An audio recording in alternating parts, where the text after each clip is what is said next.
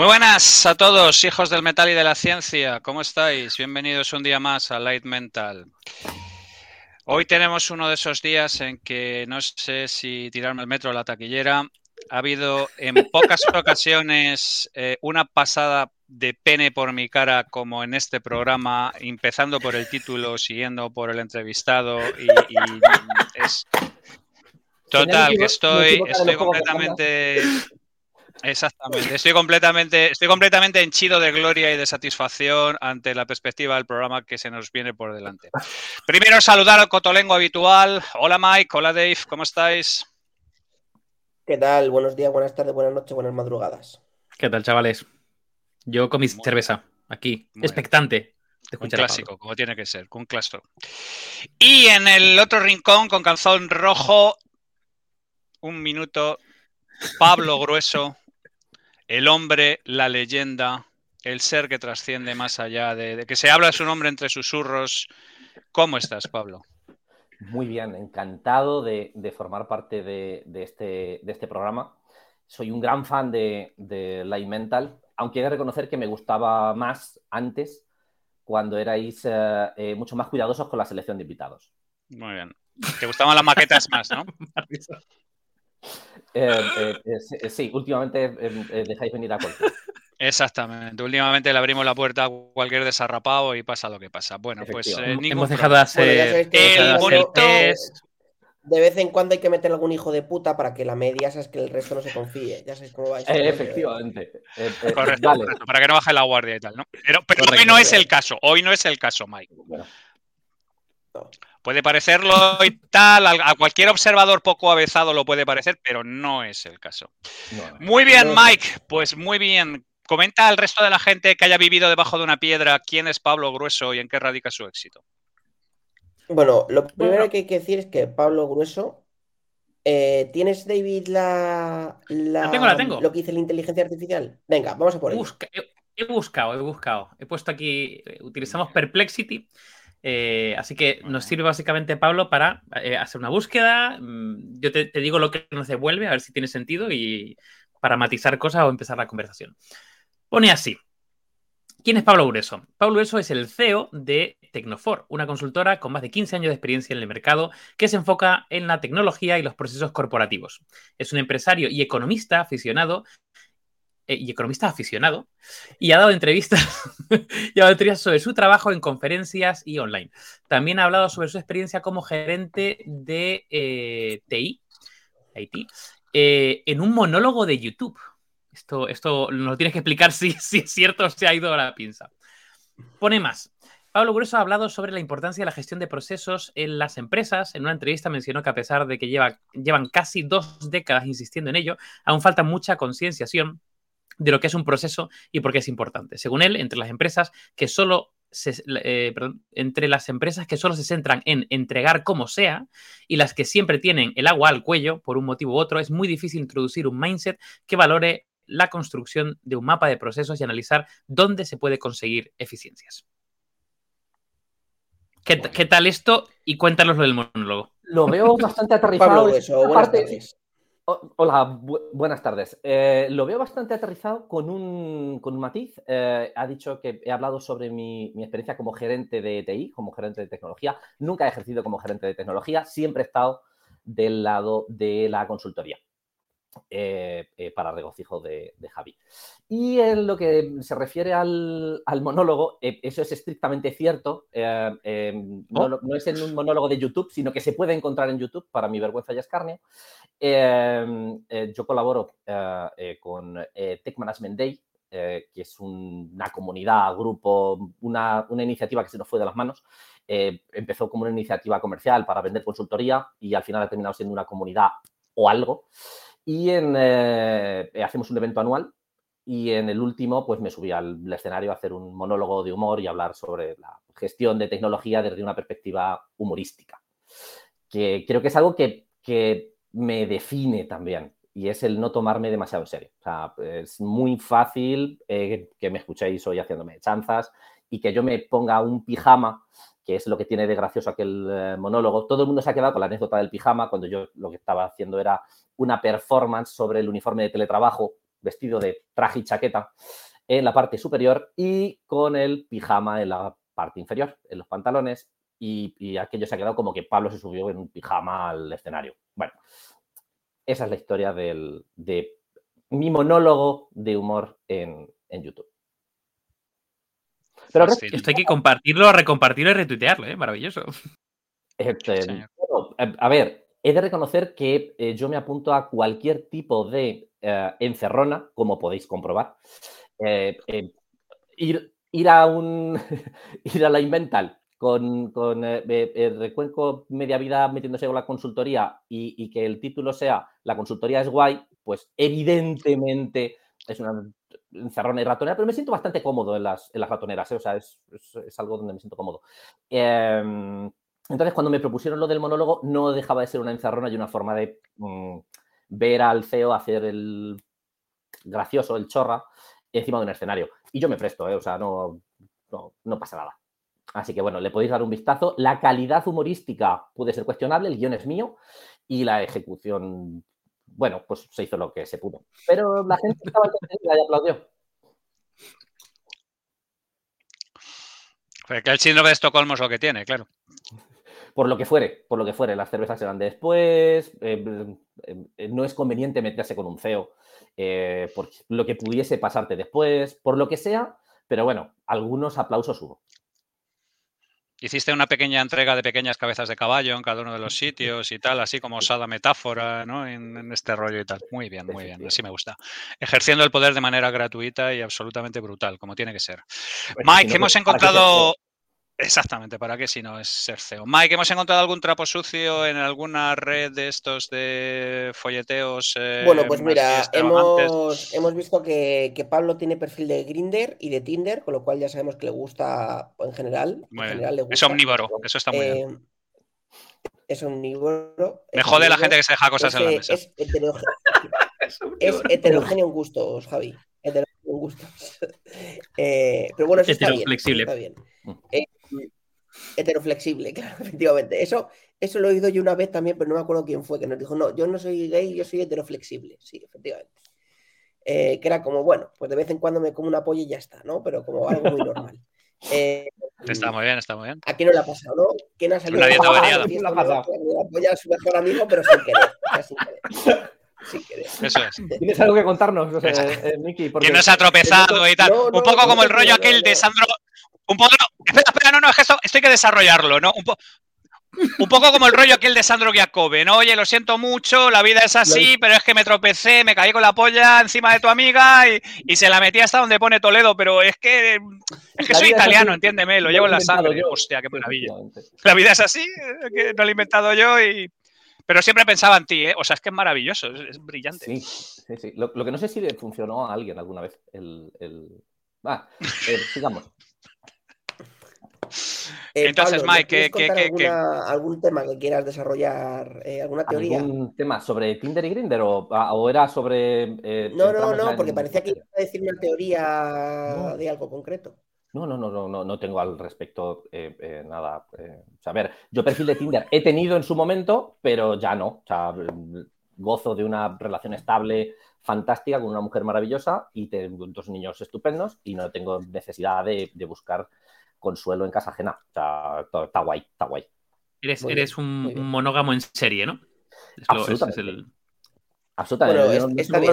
¿Tú también firmaste un, acuerdo prenuncial como el de Javi de 700 páginas o no? No, el mío solamente tiene una, eh, pero sí, tengo un, acuerdo de SLAs con la dedicación mínima que tengo que dedicar a la familia para poder seguir considerándome parte de la misma. Eh, ¿En serio? No es, absolutamente cierto. O sea, tipo Sheldon Cooper. Yo quiero verlo. Este, aplicamos, cuando llegó la pandemia, aplicamos el rebus sic stantibus, eh, entonces dejó de aplicar algunas de las parcelas porque no tenían sentido en, esas circunstancias. Eh, y es cierto que al igual que con lo de la pandemia, no ha vuelto todo a su ser original, pero intentamos mantener el espíritu del acuerdo. Sí, sí, ese, ese documento existe. Bueno, por muy comentado, hay, que decir que, hay que decir que nuestra comunidad, em, Pablo, eh, te regala cosas tan bonitas como para cuando una búsqueda en internet profunda, el invitado de hoy es conocido por ser sicario los sábados y por vender órganos los domingos. Sí, pero no los propios. O sea, es una de las cosas que es muy necesario aclarar es que Muy no bien. es los propios.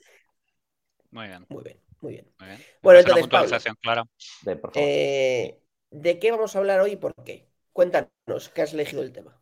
Bien, em, ¿de qué vamos a hablar hoy y por qué? Pues hoy vamos a hablar de que la consultoría es guay, porque, mm, porque Miki dijo, a ver, ¿cuál es la forma de, de, de putear a, a Pablo contra, contra Recuenco y que esto tenga hype? Y dijo, pues que sea la consultoría misma, ¿no? Bien, Correcto. eh, eh, yo creo que es el Yo he notado, he, notado, he notado el masaje del glande por toda mi cara, dejándome ya bien. Sí, o sea, ningún esto- problema, la, la piel perfectamente tersa. Viene totalmente, pero no obstante, yo recojo el guante y afirmo que la consultoría es guay. La, la- la consultoría es guay. Y que uno de los grandes problemas que tiene la consultoría es que es una gran desconocida.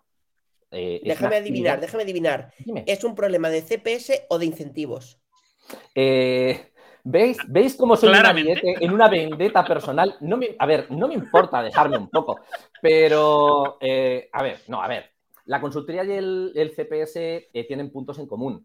Eh, para los que conocen el CPS, el- el- el Complex Problem Solving, eh, tiene que ver con la consultoría, es que algunos hemos decidido quedarnos en la profesión y dignificarla, eh, o intentarlo al menos, y hay otras personas mucho más inteligentes que han decidido crear una disciplina nueva y, explorar verdes praderas donde los pastos es- eh, brillan más y las vacas son más gordas. O algo así, aproximadamente. Pero, pero, En- pero a ver, Pablo, Pablo, entre, tú y yo, entre tú y yo. entre Sí, tú y yo. venga. Esto de la diferencia de la consultoría del CPS es un Espera, tema espera, de espera, naming, David. ¿no? Es David, decir, espera un segundo, espera un segundo. Díselo otra vez, díselo otra vez. Entre tú Esto y yo, la, a ver, a sí, ver. esto de la consultoría del CPS es un tema de naming. O sea, aquí tenemos una persona que se ha intentado encontrar un, un océano azul, pero bueno, que entre tú y yo. Más Llamamos persona a Javier, ¿no? O sea, o sea, estamos Es hablando correcto, de... correcto. Por, Vale, por- sí, correcto. Eh, Yo esto también hay un, un vídeo de YouTube, la primera vez que, que yo me veo con, con Javi, eh, que fue en un TMD hace dos años, sí, creo que sí, hace, fue de, hace dos años. Sí, Yo le hice unas, unas preguntas después de charla y ya se lo planteaba, que en realidad el CPS es un, es un tema de naming, o sea, es, es mucho más inteligente que yo y ha decidido no librar batallas perdidas y buscarse un- una, una parcela nueva. Eh, no obstante, para, eh, que está diciendo que la tiene más, más gorda. No se la ha visto todavía, pero bueno, no, no me importa, o sea, no es una cuestión de... Eh, iba a decir... Ah, estamos eh, ya que me- que me- por encima de estas cosas. sacáis de la- del argumento. Eh, que me sacáis del argumento. Entonces, para puristas, para puristas, para gente de matiz, eh, no es lo mismo. No estamos hablando de lo mismo cuando hablamos de consultoría que de CPS. Ahora, a trazo gordo, brocha gorda, mm, tiene muchos puntos en, en común. Eh, complex Problem Solving, pues es lo que mola ahora, lo guay, pues lo, lo, lo que se lleva. Y consultoría es una actividad muy extremadamente denostada. O sea, a ver, eh, me habéis traído al, al programa a hacer de, mm, de eh, Maximilian Schell en, en Vencedores o Vencidos, ¿sabes? O sea, No, a ver, Soy el abogado aquí- defensor aquí yo de- creo- no, de la- no, de no, una causa que totalmente perdida. O sea. De un criminal nazi que ha huido durante. claro, que durante lo ofrecen 20 nazis. años. Aquí hay- Rompamos, rompamos una lanza a favor de la consultoría. No, a mí me gustaría que que Pablo definiera la consultoría, ¿eh?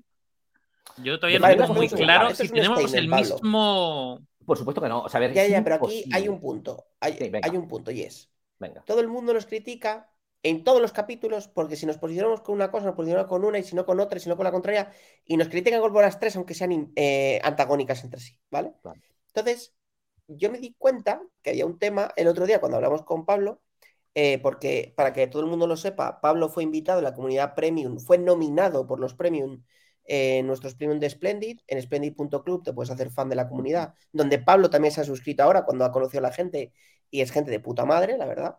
Entonces, Dios. le sacaron básicamente esta cuestión. Y él decía que la consultoría molaba. O sea, no dijo guay, pero dijo que estaba guay. O sea, que, que a su manera que, que tenía su rollo.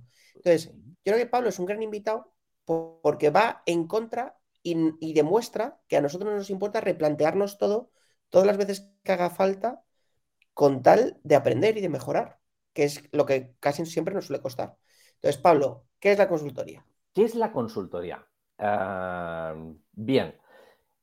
Eh, la consultoría es complicada de, de definir. Yo tengo mi definición, que la doy enseguida, pero a ver, la consultoría es muy complicada de definir porque se está llamando consultoría a cualquier cosa. O sea, tú te puedes encontrar que un consultor es eh, Iván Redondo susurrándole al oído a Pedro Sánchez es un consultor.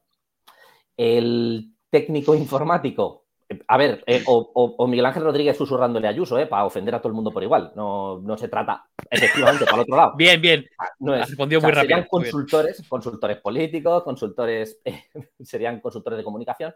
Eso es un consultor. Iván Redondo, Miguel Ángel Rodríguez son consultores. El, técnico informático que te despliega SAP en tu empresa es un consultor, también le llamamos consultor. Y a un chaval que acaba de titularse de empresariales, que está haciendo PPTs para un comité de dirección subcontratado, también lo llamamos consultor. Entonces, en ese, en ese espectro, en ese rango, se mueve, se mueve la consultoría. Dices tú, vale, pues, ¿y, qué es la consultoría? ¿Cómo la definimos? Cuando todo el mundo la está utilizando para todo. Cierto que es un nombre de los más bastardeados que pueda haber, la consultoría. Yo creo que al final la consultoría, la definición simple y llana es proveer asesoramiento experto en una disciplina. Ya está. A lo que nos dedicamos los consultores es a proveer asesoramiento experto en una disciplina. Y ya está. O sea, y no es ni, más bueno, ni más malo, ni, ni, hace falta tener cuernos y rabo, y tridente y este tipo de cosas. No es estrictamente necesario. Y eh, eh, yo suelo utilizar mucho la analogía de la ah, medicina, sobre todo internamente, cuando, cuando mm, hablo con, eh, nuestros compañeros, los consultores de, la empresa. suelo utilizar la analogía de la medicina. Nosotros somos médicos, nosotros ayudamos a otros a conseguir sus objetivos. Los objetivos del otro son del otro y la soberanía sobre sus cuerpos, dices, en sus empresas y sobre eh, aquello que desean alcanzar es suya. No somos quien para juzgarlo. sí que podemos decidir no participar de algunos objetivos de algunas empresas que no nos gusten, no nos parezcan apropiadas, porque no coincidan con nuestro marco de valores. Pero, por norma general, un consultor lo que va a hacer es ayudar a otro a alcanzar su objetivo respetando su, soberanía, sus opiniones, sus limitaciones, eh, juzgando poco, intentando juzgar poco. Es complicadísimo, es una de las partes más difíciles, el, no juzgar las intenciones y las pretensiones del otro. Es súper, súper complicado, porque al final somos personas, pero nuestro trabajo es mm, hablar con el cliente y decir, a ver, yo que tú esta rodilla la operaba.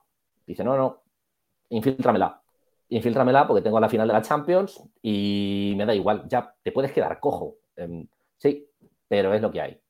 Y ahí ya decides si infiltras y le ayudas con la ejecución. Ojo, que la ejecución no está incluida dentro del concepto de consultoría. Hemos dicho proveer asesoramiento externo. Ahora entramos en lo de la ejecución. Pero eh, es el propio cliente el que tiene que decidir si quiere seguir ese curso de acción o no quiere seguirlo. Simplemente proveemos asesoramiento. Mira, en base a mi conocimiento sobre esta disciplina, sobre la materia, en base a la distancia que tengo respecto al problema, que solamente eso ya ayuda mucho. Cuando tomas distancia del problema y puedes aportar una visión distinta. Cuando puedes aportar eh, la visión de qué se está haciendo en el mercado, que es una cosa que buscan mucho los clientes en, un consultor. ¿Qué se está haciendo? ¿Cuál es el estado del arte? Porque hay mucha gente flipada que escribe artículos, que escribe libros, que escribe cosas diciendo cuál es el estado del arte, pero lo que se está aplicando de verdad en el sector pues eso es algo totalmente distinto. Mm, ¿Hasta qué nivel se están implantando determinadas tecnologías, determinadas metodologías? Entonces, eh, por hacer un cierre, la analogía que más me gusta a mí, no siendo perfecta porque ninguna analogía lo es, es la del médico. Somos médicos, le ayudamos a otros a alcanzar sus, objetivos.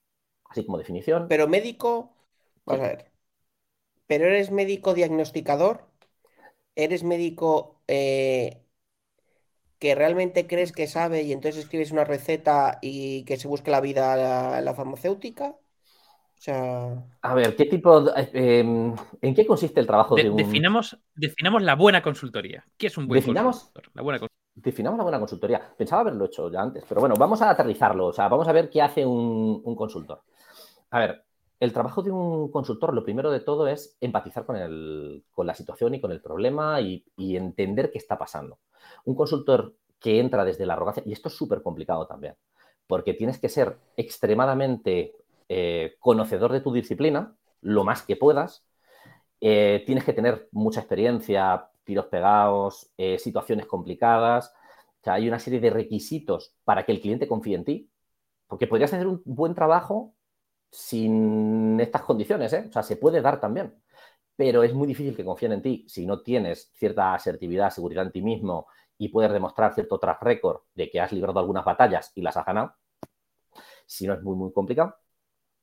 Pero a pesar de que eh, tengas que mm, venirte muy arriba, o sea, venirte muy arriba y demostrar que, de verdad conoces y pilotas aquello que estás haciendo, una vez que el cliente te ha contratado, pasas a, actitud humilde y a entender la situación en la que está. Normalmente, normalmente el cliente en entorno corporativo no es gilipollas. O sea, eh, tú llegas a un entorno, claro, eh, es, un fallo típico de, de la consultoría una vez que ya estás contratado, una vez que ya has hecho tu despliegue de medios, una vez que ya has demostrado lo buenísimo que eres, llegar y seguir con la misma actitud, porque ya te lo has creído tanto tú mismo que sigues con la misma actitud. Pero es un, gravísimo error. Eh, lo primero que tienes que hacer es llegar y empatizar con el cliente, o sea, empatizar con lo que allí está pasando, qué está pasando aquí. Porque normalmente, si el problema hubiese sido muy sencillo, muy evidente eh, y se pudiese resolver, ya lo habrían resuelto. Entonces, comporta cierta dificultad, complejidad, hay algo que se está escapando, es muy difícil. Esa famosa parábola de, que llega el, técnico y aprieta el tornillo, le da dos vueltas al tornillo y era exactamente ese tornillo y demás, es, se da poco, o sea, se da extremadamente poco. Eh, tienes que, que empatizar con lo que allí está pasando. Y efectivamente, el primer objetivo es poder hacer un diagnóstico. Para hacer ese diagnóstico, tienes que ver qué, está pasando y empatizar con la gente, con el problema, saber por qué no se ha podido resolver antes, etc. Entonces, buena consultoría, hacer un diagnóstico. Decir, vale, yo lo que yo percibo, lo que yo veo, lo que yo creo que está pasando aquí es esto. Lo validas. Dices tú, vale, ¿por, ¿qué tal? ¿Qué tal? ¿Cómo vamos? Em, importantísimo, eh, empatizar con tu sponsor. O sea, saber hasta qué punto puedes llegar con él.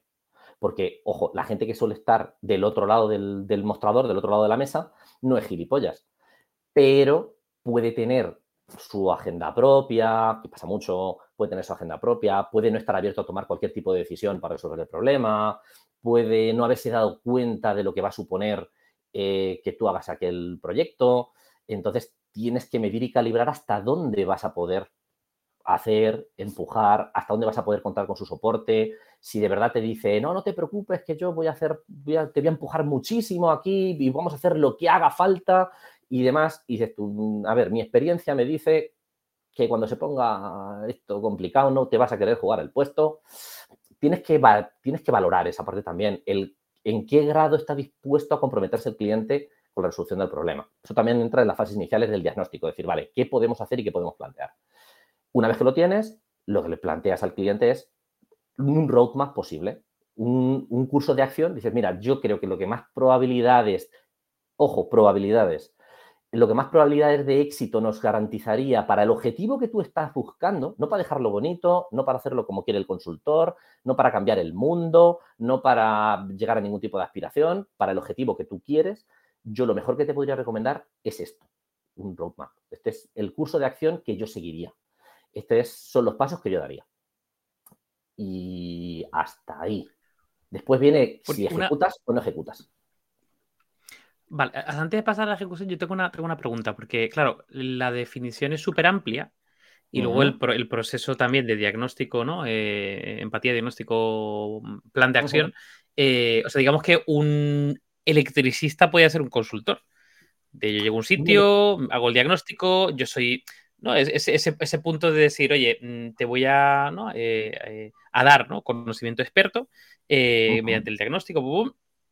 Claro, yo siempre he vinculado la consultoría, digamos, a los entornos corporativos. O sea, por alguna forma, como que lo he vinculado siempre como entornos corporativos, pues operaciones, procesos, negocios y demás, porque si no, casi cualquier experto, claro, cualquier, casi cualquier experto podría ser consultor, ¿no? Y luego la otra duda que tengo es, claro, ¿qué se estudia para ser? yo siempre he visto como que la, consultoría está denostada porque no existe, digamos, un corpus de conocimiento específico, ¿no? Es decir, teóricamente eres un experto. Eh, eh, por ahí van los tiros, es decir, ¿cómo, cómo demonios se le da un, corpus a eso, ¿no? Malamente, tra, tra, que diría Rosalía, malamente. Pero para mí es una de las grandes preguntas, ¿eh? Pero te respondo primero a la del electricista. Eh, yo no suelo utilizar el ejemplo del electricista porque se me hace raro que un electricista no ejecute después. y, en, efectivamente estamos hablando de, eh, asesoramiento en lo que es la gestión de la compañía. O sea, la consultoría está, eh, eh, la consultoría corporativa, estratégica, operacional, yo estoy en la operacional, está basada en un entorno corporativo o administración pública, gobierno, algún tipo de, gran organización. Entonces, yo ahí no te... El, ejemplo del electricista lo veo complicado de poner porque ahí hay una... Esa ejecución se nos ha ido David, que era el único que se nos iba a caer. Eh, pero eh, el que sí suelo poner mucho es el del diseñador de interiores. Eh, un diseñador de interiores sí, porque puede, o sea, lo que te va a dar es una visión, va a entender tu problema, va a entender tu problemática y va a decir, vale, yo aquí lo que haría, en este caso, basado en mi conocimiento, lo que se está haciendo en el sector, los materiales y lo, el objetivo que tú quieres conseguir, yo te hago mi propuesta. Yo te hago mi propuesta de cómo te dejaría esto. Esto es lo que yo haría. Eso para mí entraría dentro del el concepto de consultoría empresarial. Ahora, ¿qué se estudia para ser consultor? Eh, no hay un corpus, no hay una forma de ser consultor, que es uno de los grandes males de la profesión. Ante la ausencia de ese corpus de conocimiento para hacer consultoría, que ahora me mojo y os digo qué hago yo y cómo lo vivo yo, ante esa ausencia de, un corpus de conocimiento, lo que han generado las grandes consultoras son frameworks que aplican eh, em, profesionales eh, que vienen del mundo de empresariales, que vienen de ciertas carreras que tienen relación, derecho, ciertas carreras que tienen relación eh, con la gestión empresarial y aplican esos, esos frameworks que ya han sido creados, aprobados y bendecidos por, la gran consultora y que se aplican en churrera. Entonces, que es uno de los grandes problemas, porque la consultoría escala mal. O sea, la consultoría escala muy mal, escala muy mal. Al final no dejan de ser servicios profesionales que se venden por horas. Eh, y tú necesitas más gente para poder, o sea, si tienes éxito en tu consultora, necesitas más gente y cómo mantienes cierta visión uniforme y ciertas prácticas comunes para que tenga sentido tu marca. Al final, una marca lo que hace es prometer un tipo de enfoque en un producto o servicio. Es, es muy complicado. Entonces, ¿cómo se aprende a ser consultor? Necesitas conocimiento de la disciplina en la cual vas a hacer. Un consultor que es consultor de cualquier cosa sea, que tiene un, rango muy amplio de conocimiento, es una locura. O sea, porque no puedes permitirte el mantenerte actualizado. Si alguien te dice, yo soy consultor de, qué, de lo que me pidas, mm, no vamos bien. Necesitas eh, cierto conocimiento, cierto conocimiento de tu disciplina, que lo puedes mantener todo lo estrecho, todo lo amplio que te puedas permitir. Si lo mantienes lo suficientemente amplio como para tocar eh, un par de disciplinas y, hacer el abrochador, eh, eres mucho más valioso. Eh, si eres un súper especialista de algo muy concreto, pues tendrás que incorporarte siempre a equipos, siempre tendrás que trabajar de la mano con alguien. Esa es una. Conocimiento del negocio del cliente en el cual vas a estar. El negocio, contexto. El negocio al final es siempre importante. Oye, ¿de qué va este negocio? ¿De qué vive esta gente? Eh, estés en el entorno que estés, aunque estemos en el entorno tecnológico, que yo trabajo en el entorno tecnológico, oye, ¿de qué vive esta gente?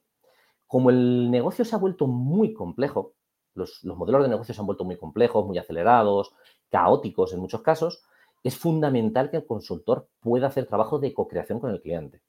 Es decir, ponerse a trabajar en conjunto sobre el mismo problema y eh, el consultor va aportando ese conocimiento de esa disciplina, otros enfoques, otras visiones, etcétera, y el cliente va validando sobre la marcha si aquello tiene sentido, si la propuesta, si podemos ir por un lugar o no podemos ir por ese lugar, etcétera. Ese trabajo de co-creación se está viendo ahora mismo muchísimo, más que el, el famoso y denostado eh, copy-paste de PPTs eh, que ya hemos hecho en otro cliente y te presentamos exactamente lo mismo. Eso existe porque las leyendas urbanas mm, tienen fundamento, pero es cierto que cada vez tiene menos, tiene menos recorrido y menos futuro, porque al final el conocimiento de, negocio y las particularidades del negocio hacen que ni siquiera el, consultor pueda dar lecciones magistrales de cómo debería llevar el cliente su negocio. Necesitas co-crearlo con el cliente.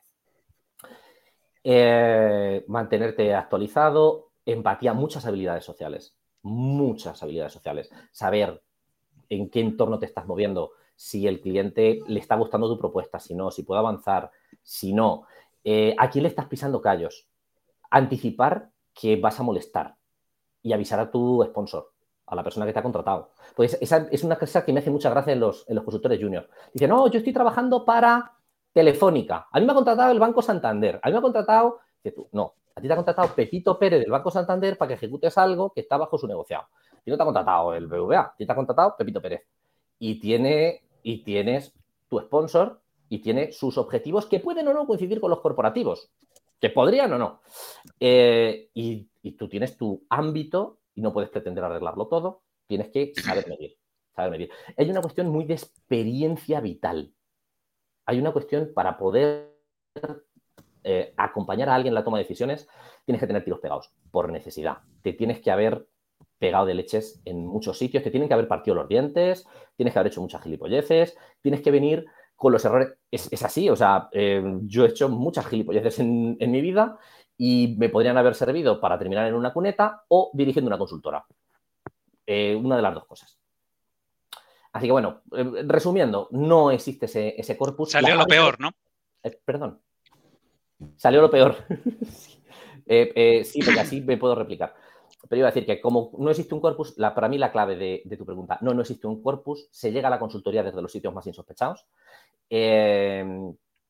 y las consultoras que quieren escalarlo es donde cometen uno de los grandes errores que no tiene mucho remedio, que es la de crear frameworks cerrados que se aplican eh, como si fuese un checklist por gente muy capaz. O sea, al final las grandes consultoras seleccionan a lo mejor que va saliendo de la universidad o de lo mejorcito que va saliendo de la universidad, pero para seguir unas pautas muy definidas, que dan como resultado pues, trabajos muy definidos, muy explotados.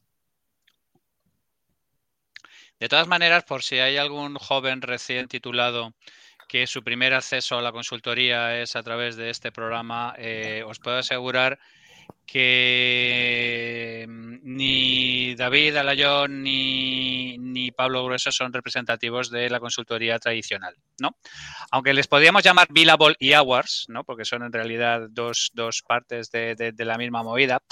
Pero eh, yo respeto profundamente a Pablo y respeto profundamente su trabajo. ¿Vale? A pesar del cachondeo que nos traemos y que nos tiramos tarascadas, ese tipo de cosas.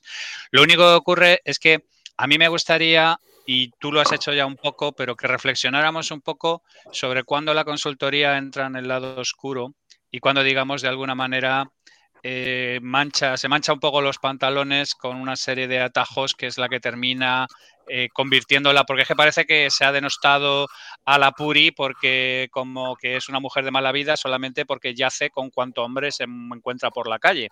Y entonces a mí me gustaría un poco que reflexionáramos un poco cómo y por qué la consultoría se ha ganado la fama de casquivana que tiene. ¿O cuál es vuestro pensamiento sobre el asunto?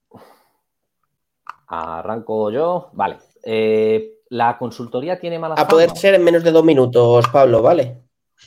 En menos de dos minutos. os habéis equivocado de invitado. Eh, a ver, en menos de dos minutos. Eh, ¿Por qué se ha ganado la medicina? Yo decía, analogía. Eh, la medicina deportiva, ¿por qué se ha ganado su mala fama con los casos de dopaje y demás? para mí, la consultoría, el problema que tiene es. Uf, es que es muy complicado de decir. ¿Cuál es el problema de la consultoría? Que se presta a dar soporte a cualquier tipo de eh, objetivo, a cualquier tipo de mm, situación que, la, mm, que aquella empresa tenga. Eh, ahora mismo tenemos el famoso caso de, las ah, mm, eh, compañías farmacéuticas americanas, está McKinsey implicado, en mitad de una crisis de opiáceos. de, McKinsey, hablamos luego ya cuando entremos en el crimen a gran escala y exactamente. Entonces, que tienes ejecutando proponiendo, habría que ver hasta qué punto se han pringado y en proponer un ah, para, para, poneros un poco de para poneros un poco de contexto, de lo que menciona de lo que menciona Pablo, ¿vale? McKinsey ha estado eh, asesorando durante bastante tiempo a una serie de industrias farmacéuticas que producían una serie de opiáceos con un plan estratégico para ver cuántos junkies conseguía de manera sistemática. ¿No? Eh, con, o sea, quiero decir, con el habitual gracejo y el habitual manejo de la ética empresarial que tiene McKinsey. Y ahora están con algunos problemillas en los tribunales, pero que parece que son muy prometedores. Eh, lo último que he oído es que posiblemente eh, les metan una multa que los revienten y les prohíban entrar en varias industrias directamente de nuevo ofreciendo este tipo de historias. Y de hecho he oído hasta separaciones de áreas de McKinsey, o sea, este tipo de cosas, este tipo de lapsos morales en los que suele entrar de vez en cuando la consultoría que les ha hecho ganar esta mala dada fama en cuestión. Pero de todas maneras, McKinsey es consultoría estratégica. Pablo, como es un tío honrado a pesar de todo, se ha separado muy claramente de la consultoría estratégica, que es la que es a la que te dedicas cuando ya eh, has llegado al fondo completamente de, tu carrera delincuencial, mientras que la consultoría operacional es bastante más honesta y, es otro tipo de cosas. Disculpa, Pablo, era solo un poco de contexto. Em, luego vuelvo a lo sobre la honestidad de la, operacional. Eh, pero bueno, eh, ¿por qué se ha por qué se ha ganado su, mala fama? ¿Por qué se ha ganado su mala fama? porque te puede pasar en cualquier tipo de, negocio dedicado a la asesoría, eh, el interés del consultor es que el cliente, dice ese paciente, consuma cuanto más servicios mejor. Cuanto más enfermo esté tu cliente, te irá mejor porque más podrás venderle, etc. Eh, una mala praxis en medicina la entenderíamos todos. O sea, mantener a tu cliente enfermo eh, a propósito para seguir poder para poder seguir vendiéndole pruebas médicas, tratamientos, etc. Entonces, ahí hay una... Es muy complicado, es extremadamente complicado eh, ser juez y parte. Porque al final, ¿qué consejo le das a tu cliente? ¿Aquel que le interesa, que es que te despida cuanto antes? Es, es complicado. Entonces, eh, las consultoras, en lugar de mantenerse en ese espacio que yo acotaba al principio de la buena consultoría, eh, lo que han hecho es hacer crecer su negocio todo lo más posible. Pero todo lo más posible para un médico es que haya cuantos más enfermos mejor. Si cobramos por acto médico, si cobrásemos por, estado de salud, no. Pero como cobramos por acto médico, eh, como cobramos por horas dedicadas, hay que eh, em, fomentar el sobretrabajo en el cliente y hay que meternos en la ejecución, que era lo que decíamos antes. Hay que eh, no, solamente te vendo el, plan, el asesoramiento y te digo por dónde iría yo, no, no, yo también te lo ejecuto. Y además te lo, te lo vendo porque, evidentemente, si yo he doblado el paracaídas, yo seré el que me tire con él, por supuesto. Y, te, lo hacen parecer, las, consultoras hacen parecer que es por el propio bien del cliente, pero meterte en la ejecución no es ni mucho menos imprescindible. Tú te metes en la ejecución porque te quieres meter en la ejecución para poder multiplicar un trabajo de consultoría. Eh, son unas pocas semanas, porque si no estamos hablando de locuras, eh, un trabajo de consultoría, al menos en mi terreno, son unas pocas semanas y la ejecución pueden ser años de decenas o cientos de personas construyendo aquello que eh, tú has recomendado que se construya. Que cuando ya se termina de construir, eh, nadie sabe quién es, de quién era la culpa, ni por qué se dijo que se hiciese, ni para qué servía, ni nada, ni nada parecido. Entonces, la consultoría eh, requiere de unas personas ah, para ser ejecutada, igual que la medicina, de una gran honestidad y una gran honradez, y suelen no llegar muy alto. Las personas con gran honradez y muy honestas no suelen escalar mucho en la escala corporativa, entonces es complicado, es complicado. y, y, ojo, de nuevo yo empatizo, o sea, y, ojo, tú estás en una posición en la cual le tienes que dar un, consejo a tu cliente de mm, que lo mejor es que mm, te eche. Y, recordad aquel famoso adagio manchego eh, que decía que si vieses a tu mujer con un cura en tu culo, eh, tu casa ardiendo y en tu culo un avispero, ¿a qué acudirías primero? Al final tu culo es extremadamente claro, tiene mucha prioridad.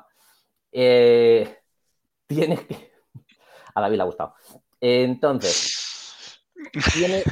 es muy complicado. Es, muy complicado. Pablo, Pablo te, voy a decir, te voy a decir lo que está ocurriendo en este momento. Javi y David están anodados y no son capaces. O sea, lo que me pasa a mí con ellos habitualmente les está pasando ahora mismo contigo. Entonces, para romper un poco este punto. Venga, di. Vale.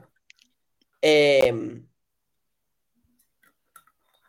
¿Tú crees que la consultoría como concepto es está de moda, está pasado de moda. Es decir, ¿crees que se podría hacer una reinvención de la consultoría? A ver, Javi lo está intentando y ya ves por dónde va. Eh, hace el pueblo lo que puede, da sus cursos, escribe sus libros y estas cosas. Eh, pero sigue facturando bastante menos que la industria de la consultoría. La consultoría, para mí, no, no está de moda. No está de moda. Está denostada, insisto, porque pasas momentos eh, complicados, totalmente merecidos, crisis reputacionales totalmente merecidas. Pero no yo, no, yo no lo creo. Ahora mismo es una industria pujante que factura mucho y que además tiene sentido que exista. O sea, en el entorno en el que estamos, o sea, tú necesitas asesoramiento experto para tomar decisiones. Eh, para tomar decisiones, porque tú como gestor no tienes por qué ser un especialista de todo. Yendo a mi trabajo operacional, que os decía antes, eh, yo, me yo, me dedico al work management, a, lo que es gestión del trabajo, a lo que es la gestión de la actividad dentro de una compañía, la gestión de las tareas que, una compañía tiene que realizar y hacerlo lo más eficiente posible, lo más eficaz y lo más eficiente posible.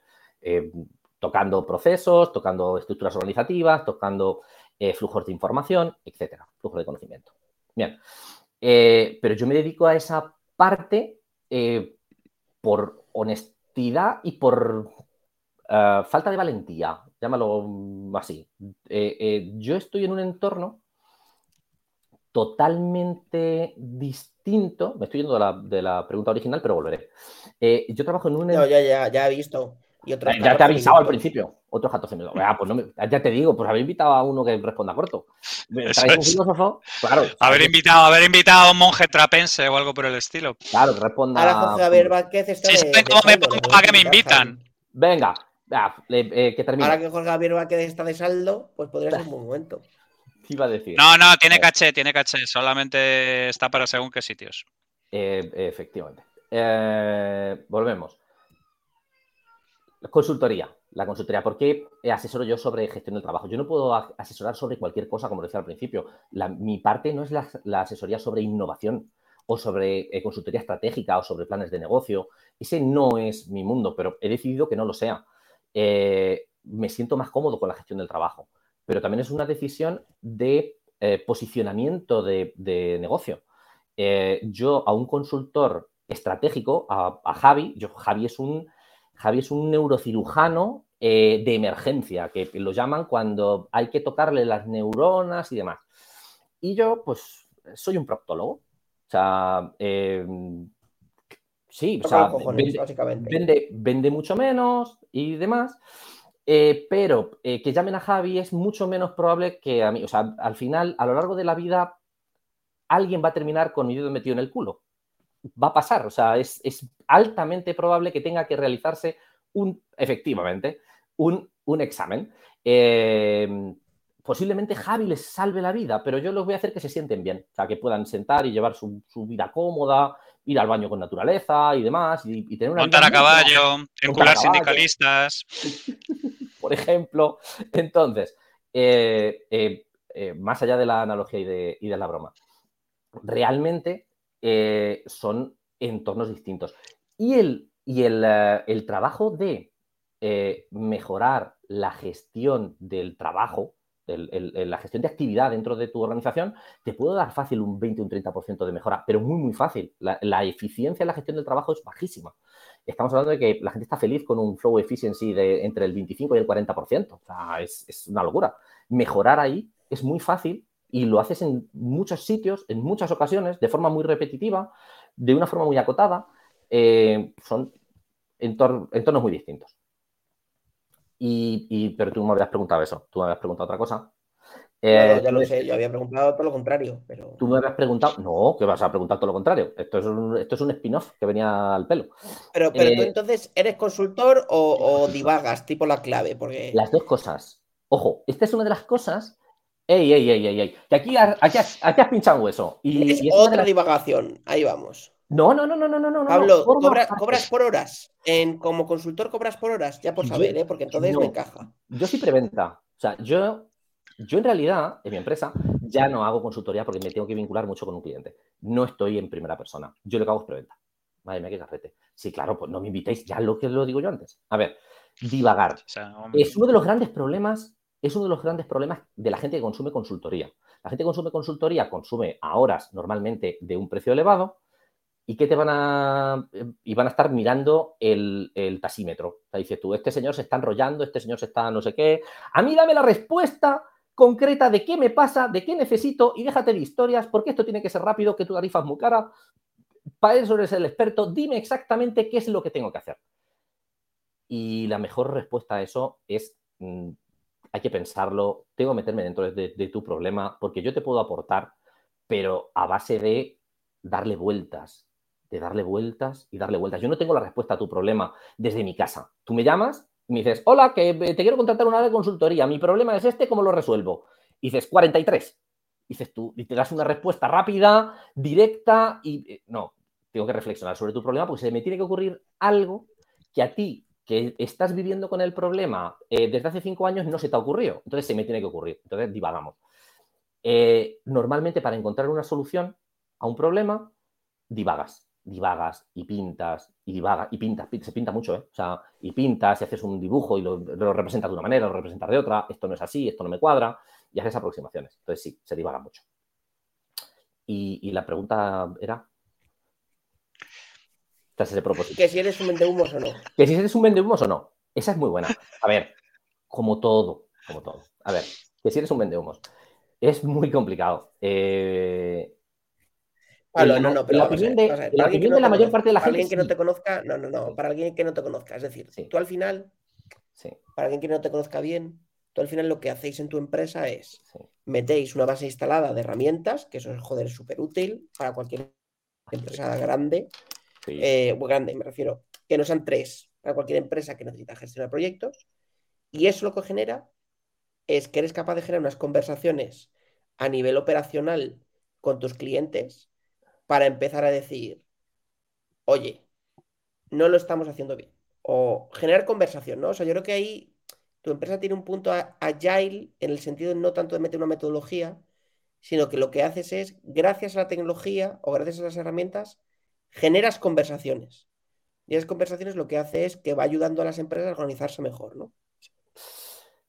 A ver, mi problema ahora es que eh, eh, yo te aprecio mucho, Miki o sea, eh, con el corazón. Dime que no. Pero no las da ni al palo, ¿eh? O sea, vale, no está bien. O sea, a ver, esto es lo que yo me encuentro todos los días. O sea, el caso de Mickey es, guay, guay. Venga, aterricémoslo. Porque ha dicho un montón de cosas y, bueno, están ahí en el meollo.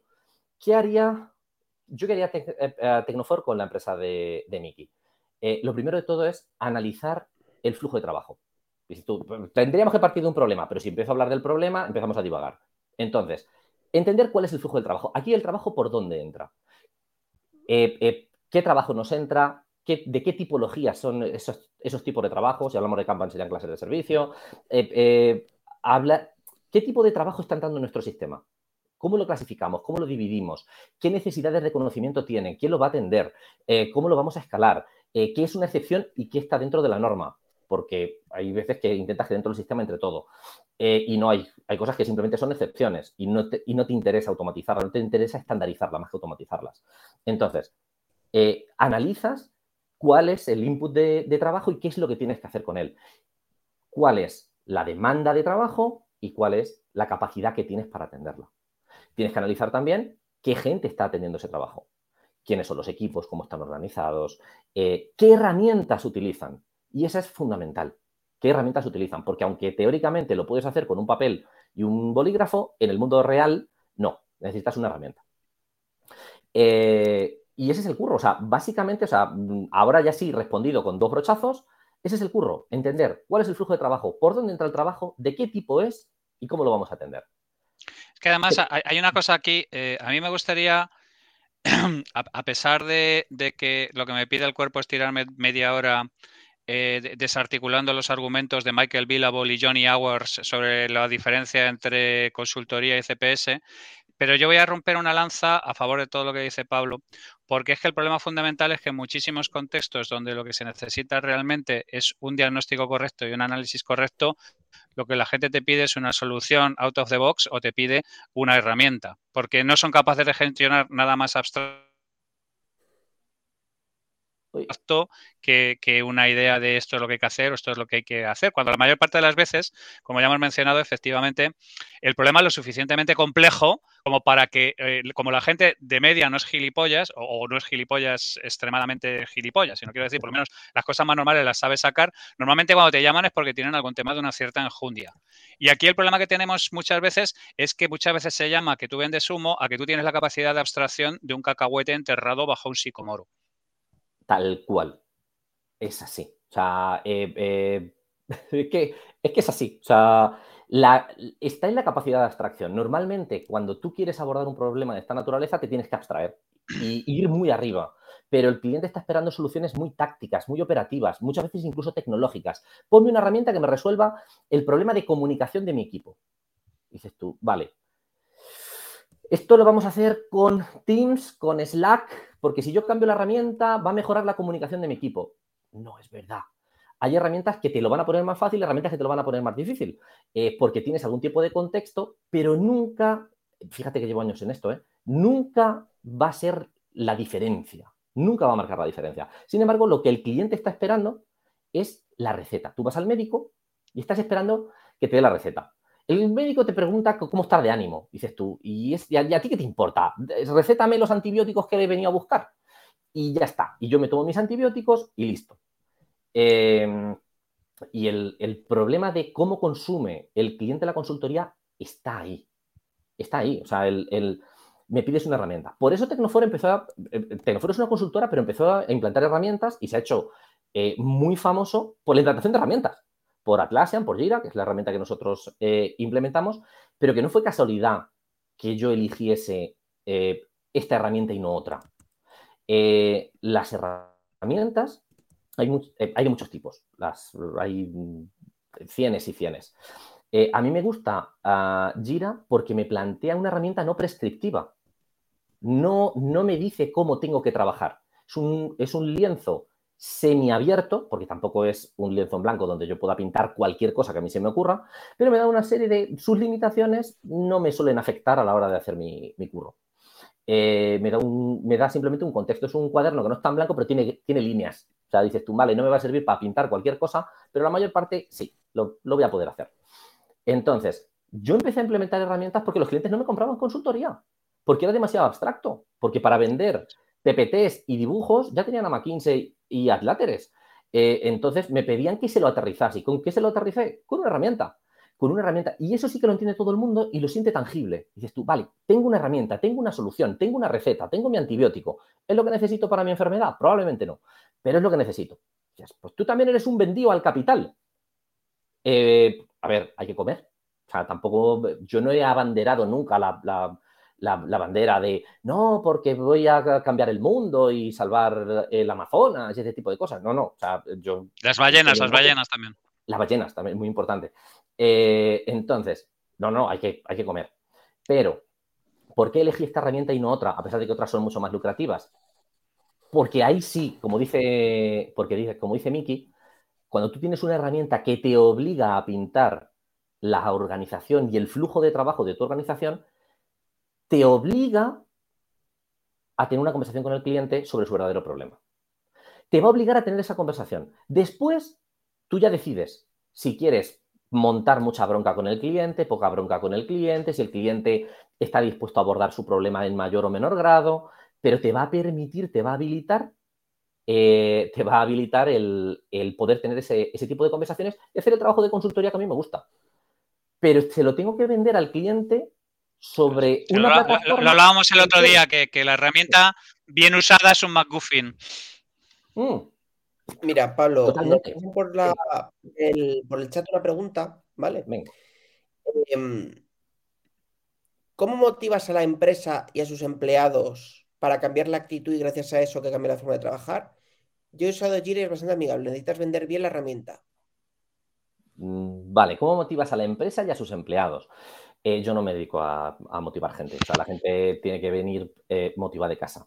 Eh, a mí las, empresas lo que me plantean es o una necesidad de herramienta, quiero poner una herramienta, o sea, han identificado, se han autoprescrito que su problema se resuelve con una herramienta, o me plantean un problema es, al final siempre es un problema, pero puedes llegar a la conversación a través de, la herramienta.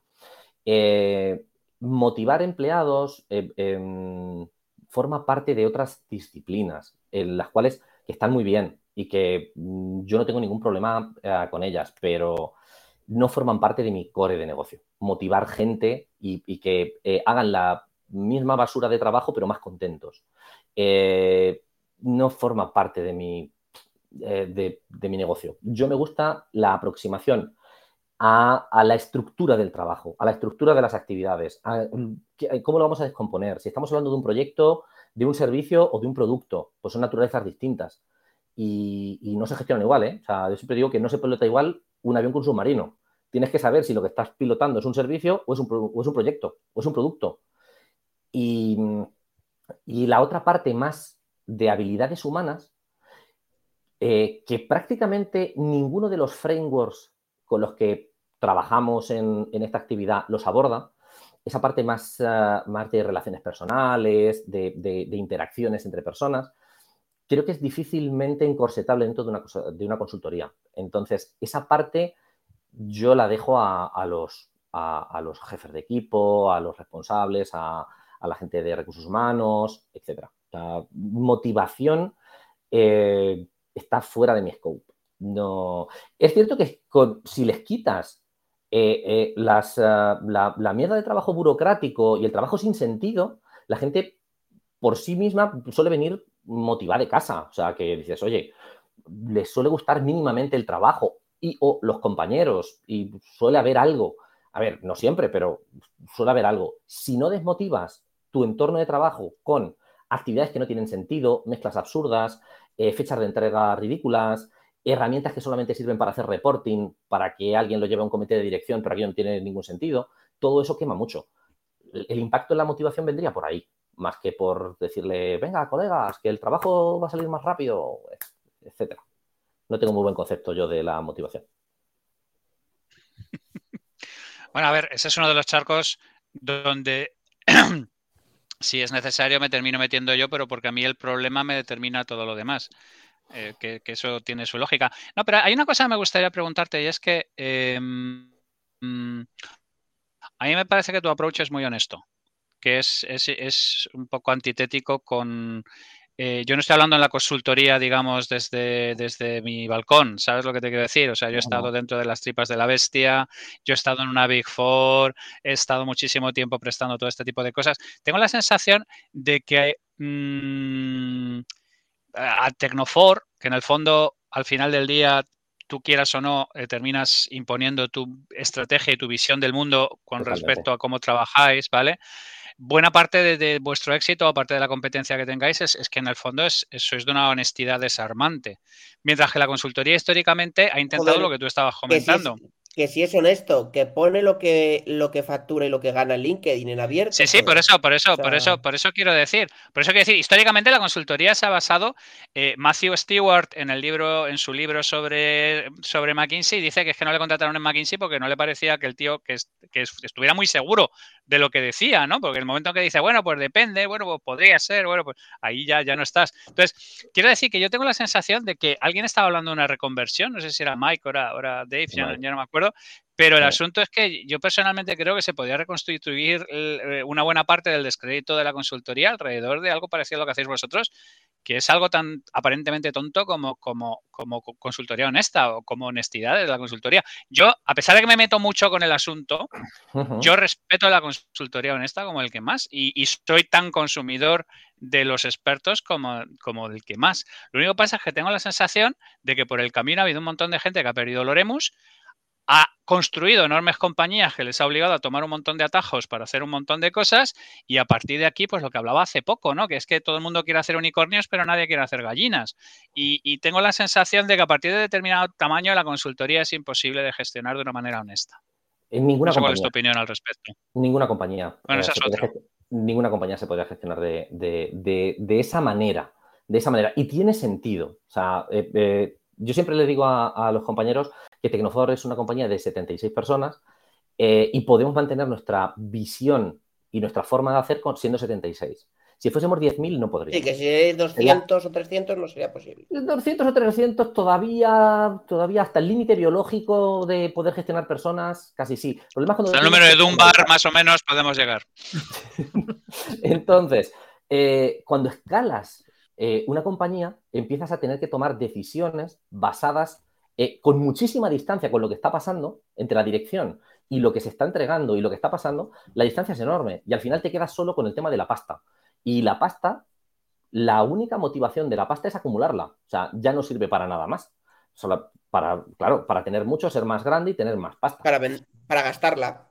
Para gastarla. A ver, eh, si yo, yo os he dicho antes que yo no soy un abanderado de, nada, ¿eh?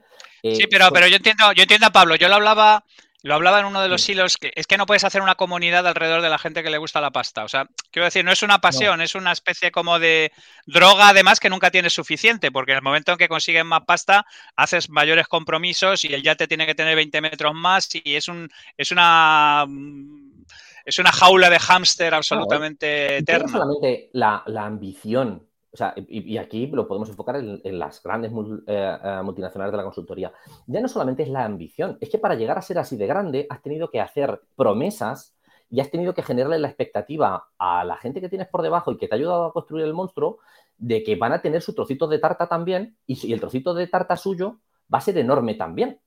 Entonces, eh, todo esto lo empiezas a agregar en interés compuesto y hace que la máquina no pueda parar porque no deja de entrar gente por la base que también quiere crecer, que también quiere tener su trocito de tarta y tener su sueldo de un millón al año. Entonces, eh, para dar cobijo a todo esto, la máquina no puede parar. Y si la máquina no puede parar y tengo que elegir entre mi culo y el tuyo, yo por mucho que te quiera, al final el culo es el mío. Es muy complicado. Por eso, a mí me gustan las compañías eh, eh, donde los resultados económicos no te tienen que condicionar para tomar decisiones que no quieras tomar. Eh, al final, una, compañía de servicios, Tecnofor es, una compañía que por algún motivo la gente la ve de tremendo éxito. Eh, yo, en los parámetros usuales que yo veo con mis pares cuando comentamos sobre Tecnofor, Tecnofor lo que ha tenido son los últimos años un crecimiento de la leche y tiene el respeto de una pequeña comunidad, de una parte de la comunidad que le gusta lo que hace. Y digo pequeña, o sea, porque Tecnofor no está en todos los clientes del IBEX 35 y no nos están llamando a la puerta porque quieren una compañía como Tecnofor. O sea, no, no es eso lo que nos pasa. Pero sí que tiene el éxito suficiente como para no tener que tomar decisiones que no nos gusta tomar. O sea, para poder levantarnos y irnos de un cliente. No falta pero es que para mí. En el fondo no eres tan diferente a Heavy Mental, por ejemplo.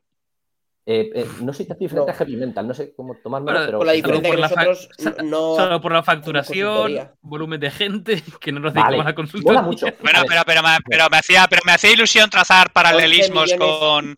Oye, nosotros estamos en. Nosotros estamos en nuestro.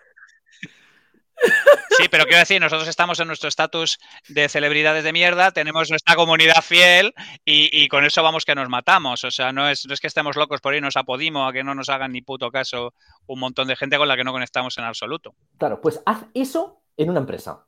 O sea, dices tú, vale, eh, los motivos son esos. Dices tú, vale, me lo puedo permitir. Ojo, si yo quisiese escalar, ¿podría llegar a un, a un volumen enorme? Probablemente no.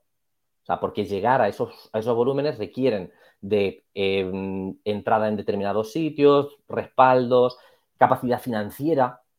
La capacidad financiera de, Tecnofor no te da para meterte en. Yo he rechazado proyectos porque no los podríamos financiar. Dices tú, mira, yo aquí me metería, pero yo no tengo dos millones de pavos para meterme en esto y lo voy a tener que financiar. Esto es un caso real, ¿eh? O sea, yo no tengo dos millones de pavos, lo tengo, lo tengo que pedir. Entonces, ¿lo necesitamos mucho? No, pues lo dejamos correr esto me pilla cualquier gestor empresarial de una consultora grande y me da tres palizas grandes y dos pequeñas. Eh, para que me, claro, o sea, me apalizan. Esto no es, no, es, no es viable, no es una forma de llevar consultoría. Mira, de pues, hecho, nos dejo una pregunta justo en esta línea, Pablo.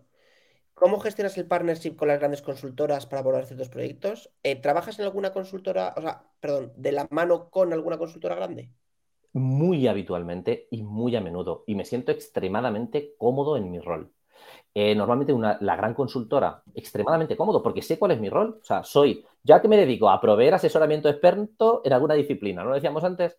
Entonces, las consultoras grandes normalmente lo que le proveen a los clientes, al cliente grande, que es el que tiene un problema que requiere de mis servicios especializados, tienen grandes contratos, porque los departamentos de compras habitualmente son bastante baguetes y le gusta tener, en lugar de tener 50 mm, proveedores especializados, tengo un contrato marco con la gran consultora multinacional que me da cobertura en todos los países del mundo y así tengo que manejar un, con un acuerdo marco solo. Eh, y luego esa gran consultora eh, tiene un problema determinado con una aplicación, un, un Jira o una cuestión en la que le podemos ayudar y nos llaman. Y yo suelo tener, yo ahora mismo tengo tres, cuatro, cuatro. Tengo cuatro proyectos abiertos que son dependientes de consultora. O sea, una consultora grande que nos toca la puerta. Yo creo que trabajo con todas, no, pero he trabajado con muchísimas, con muchísimas, que nos llaman y de forma totalmente abierta. Ellos son el prime contractor, nosotros vamos con nuestra gorrilla de especialistas, que esto también ha cambiado mucho.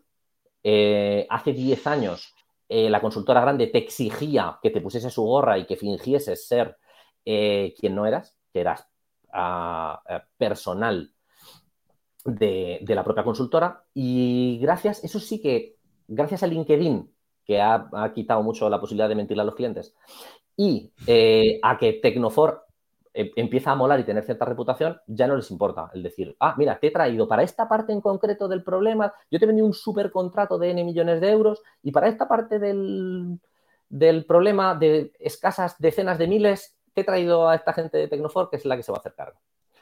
Y esto está pasando mucho. O sea, la gran consultora está tirando de mucho consultora boutique, consultoras pequeñitas.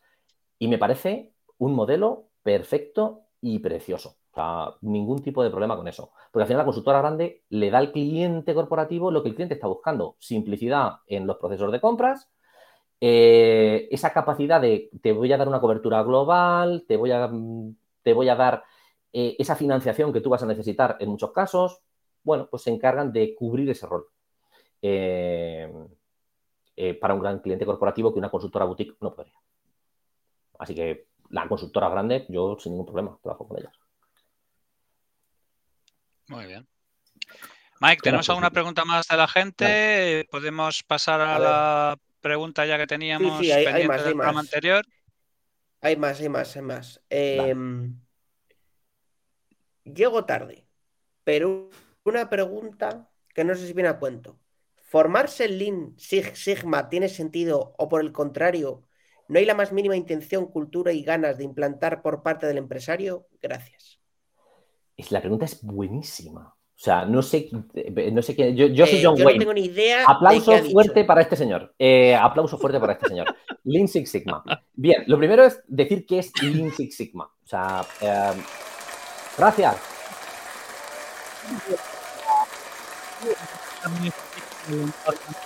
Al industrial. Claro, a ver, tú tienes Six Sigma, eh, eh, Six Sigma, Motorola, eh, es una aproximación a la mejora de procesos en entorno industrial, y luego tienes Lean, por otra parte, que es el destilado que hizo Jim Womack en los 90 de la ah, forma de trabajo de Toyota. Entonces, Lean forma de trabajo de, Toyota destilada por Jim Womack, eh, que era el Toyota Production System, y eh, Six Sigma, que viene de eh, Motorola, lo, popularizó General Electric y, tiene, bueno, pues eso, un método de, eficiencia de, de, procesos.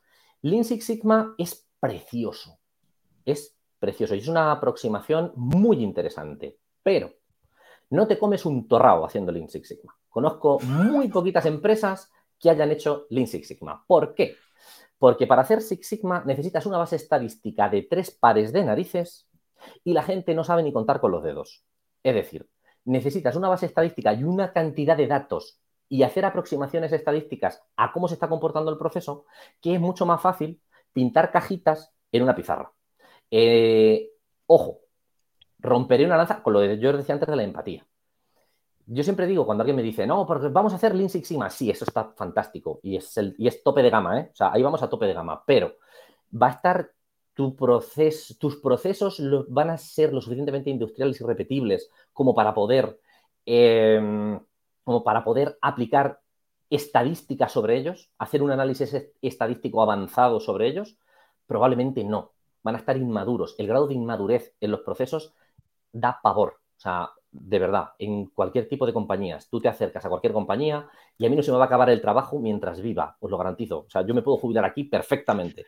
Eso no, deja de ser paradójico porque todo el mundo está buscando el framework, todo el mundo está buscando la parte repetitiva, todo el mundo está buscando todo este tipo de cosas y las variaciones en la realidad son tan absolutamente salvajes que prácticamente no puedes aplicar procesos eh, sistemáticos. Depende del contexto, sí, pero eso es luego si, si, lo, si quieres lo abrimos. Eh, por ejemplo, eh, uno de los um, proyectos conocidos de, de Lean Six Sigma, bien hecho, lo hizo Telefónica.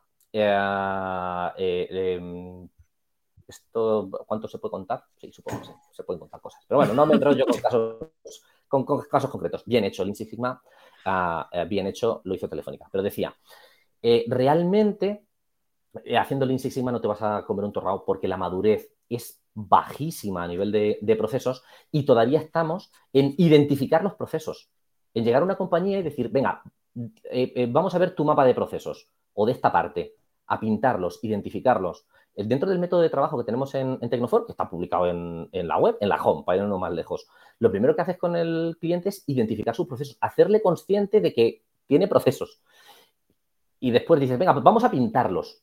Dices, ¿cómo voy a hacer un análisis estadístico si no los tienes ni pintados? O sea, si, no, si no hemos llegado ni a ese punto de madurez. Entonces, ¿para qué vas a construir un sistema capaz de llegar a ese grado de precisión si estamos dando brochazos gordos? O sea, no necesitas un pincel que haga micras si estamos todavía en, niveles de madurez de procesos pavorosos, de verdad. O sea, eh, eh, aberraciones auténticas. El nivel de, madurez en procesos es muy, muy, muy bajo. Hay, algunas, hay algunos entornos en los cuales esa madurez, eh, esa estandarización, que no madurez, esa estandarización ha ido más allá. Por ejemplo, los GLDs, call centers y demás. Porque se ha considerado que era un trabajo repetitivo y que ahí sí que se pueden hacer análisis de eficiencia, análisis estadísticos y que sí que se van a, poder obtener este tipo de métricas y las han conseguido. A costa de cargarse la atención al cliente, estandarizando las respuestas y metiéndolas dentro de un sistema que no refleja la variedad. Cogiendo procesos de alta variabilidad y metiéndolos bajo el embudo, con lo cual cargándose toda la posibilidad. Sí, maravilloso. Efectivamente, porque se han ido buscando el volumen de repetición de operaciones en lugar de la potencial estandarización de esas operaciones. Y eso es extremadamente habitual. Eso es extremadamente habitual. ¿Qué vas a poder hacerlo más estándar? Aquello que está ejecutado por máquinas. Si tú estás haciendo despliegues de software automatizados con tu pipeline automatizado, es muy fácil que ahí sí que puedas analizar un proceso porque la cabrona de la máquina no se equivoca. Bueno, no se equivoca. Se comporta como tú le has dicho que se comporte. La gente tiene por costumbre, no. Es distinto, sí, efectivamente. Eh, pero puedes, puedes trazar ese proceso de una forma mucho más directa que lo que tiene interrelación con personas. Muchísimo más. Entonces, Lean Sigma, lo siento, yo soy John Wayne, no te vas a comer un torrao. Es precioso, es una base fantástica de conocimiento, pero no vas a encontrar dónde hacerlo, salvo casos extremadamente contados. Eso es, aprende, aprende y emigra. Tampoco conozco ningún sitio de, otras latitudes, porque hay disciplinas que van por latitudes. Es alucinante, porque hay sitios donde se hacen cosas que en otros no. Por ejemplo, ahora mismo en Norte Europa está súper de moda process mining. Y aquí en sur de Europa nos está costando Dios y ayuda. Yo soy uno de los abanderados del Process Mining. Sí, ahí está, ahí está mi amigo Gonzalo en Inverbis. Hay un montón de compañías en el grupo y es complicado. Representante español eh, de bandera, una gran empresa spin-off de la Universidad de Santiago, pero que estamos predicando en el desierto. Mientras que en Alemania, Norte Europa, eh, son disciplinas de gestión mucho más establecidas, mucho más alineadas con su cultura, eh, mucho más alineadas con ideología. Parece que no, pero la gestión parece que no, no vaya, estupidez acabo de decir, es muy evidente que la forma de organizar el trabajo en una compañía tiene que ver con la ideología de las personas que lo diseñan y lo ejecutan. Tiene muchísimo que ver. La famosa eh, teoría X y teoría Y de, de hecho, de hecho esa, es mi, esa es mi tesis y, y, por eso me quiero traer el Centro Mundial de Expertise de CPS aquí, porque los luteranos se les dan bien otro tipo de cosas y lo que es la parte de saber cómo qué cojones hacer cuando no tienes ni puta idea de qué hacer es algo más nuestro. Probablemente. Probablemente. Sí, sí. Tenemos Vale, menos vergüenza también, ¿eh? Eh, Sí, sí, sí, sí, pero está clarísimo. probable. Es una de las- Mike, tenemos por ahí la pregunta que nos dejó el- la Sí, persona sí, anterior. sí. Que, Mira, pues venga, lánzasela ti virulentamente. la- Nos dejaron para ti la siguiente pregunta, Pablo. Venga. ¿Qué estás haciendo para construir un futuro mejor? Consultoría. Eh, no, no, no. Eso lo hago para pagar las facturas. Maravilloso. Eh, El eh, apocalipsis. eh, ¿Qué estás haciendo para favorecer el apocalipsis? Eh, Eh, no, Salvando el mundo con la consultoría. Muy bien. Es, eh, no, no estoy salvando el mundo con la consultoría. Con la consultoría lo único que ayudo es a mis clientes a alcanzar sus objetivos. No tengo ningún tipo de aspiración de, de mejorar el mundo. Lo siento, pero siendo honesto, no, no es lo que me mueve. No, no creo que tenga una obligación ni una responsabilidad con el mundo. Eh, a mí me mueve eh, eh, que la gente que tengo alrededor esté mejor conmigo que sin mí. Eh, pero no, tengo, no siento que tenga una responsabilidad ni con la sociedad, ni con el mundo, ni con nada similar. Así que lo siento, no estoy haciendo nada por, por dejar un mundo mejor, por mejorar el mundo. Mejor. Sí, señor. Honestidad refrescante una Honestidad vez brutal. Bueno, más. ¿Y a, mí qué, no me- a- a mí si qué- me qué- preguntan, qué yo respondo. pregunta? Sí, sí, sí, sí. No, no, eso está bien. eso ¿qué está bien. pregunta te gustaría dejar? Para el siguiente, Para el siguiente invitado, invitado, sí, sí. Me, me- me- sé que forma parte del ritual y me vengo preparado. Yo lo que me gustaría preguntarle al siguiente invitado es eh, eh, ¿cuál ha sido el mayor halago profesional que te han hecho? Aquella bueno. vez que le cagaron en el pecho, seguro. Y encima gustó. Correctamente, Hostia. correctamente. Como el Petro, que por lo visto era muy aficionado a hacer eso. Eh, Bueno, vamos a dejarlo ahí porque me, esto, me he esto perdido nos, algo de política colombiana. nos cuesta un conflicto diplomático con Colombia y ya es lo único que nos faltaba, efectivamente. Ese día atreita a Gonzalo, que Gonzalo es experto. de- Exactamente. No, pero, pero Gonzalo sabe más de Colombia. Gonzalo ¿Cagar sabe más de? Colombia que, que el 90% de los analistas que escucho por cualquier sitio. Es absolutamente acojonante el nivel de análisis que tenemos en, en- en- en- en- en casa. Pablo, tío, mil gracias. Ha sido un auténtico honor tenerte aquí. El último consultor honesto vivo. Es un placer. Y gracias, gracias por venir. De la consultoría. Mola, mola. De la consultoría minoritaria, de, de- de- de ese pequeño reducto. Boutique, Los mohicanos. Las Bueno, tribus en, en- en- en proceso de, de- de- de extinción. Muchísimas gracias por, por invitarme. Eh, cada vez que tengáis una pregunta, eh, lanzadmela Y que mola, la que venga gente que nos haga replantearnos todo. Mola mucho, mola mucho. Siempre. Sí, siempre, ¿Tú crees siempre, que siempre. eh, se puede terminar con un eh, la consultoría es guay dicho por Recuenco? Porque yo creo que sería un cierre perfecto y daría mucho juego en las redes sociales. Espera, espera, espera, espera, pero si eso pasa, espérate, espérate, si eso pasa, ojo. eh. Quiero, quiero ver las manos de Recuenco sin, sin cruzar nada así. La consultoría es guay con un yunque atado a los pies en el fondo de la fosa de las Marianas.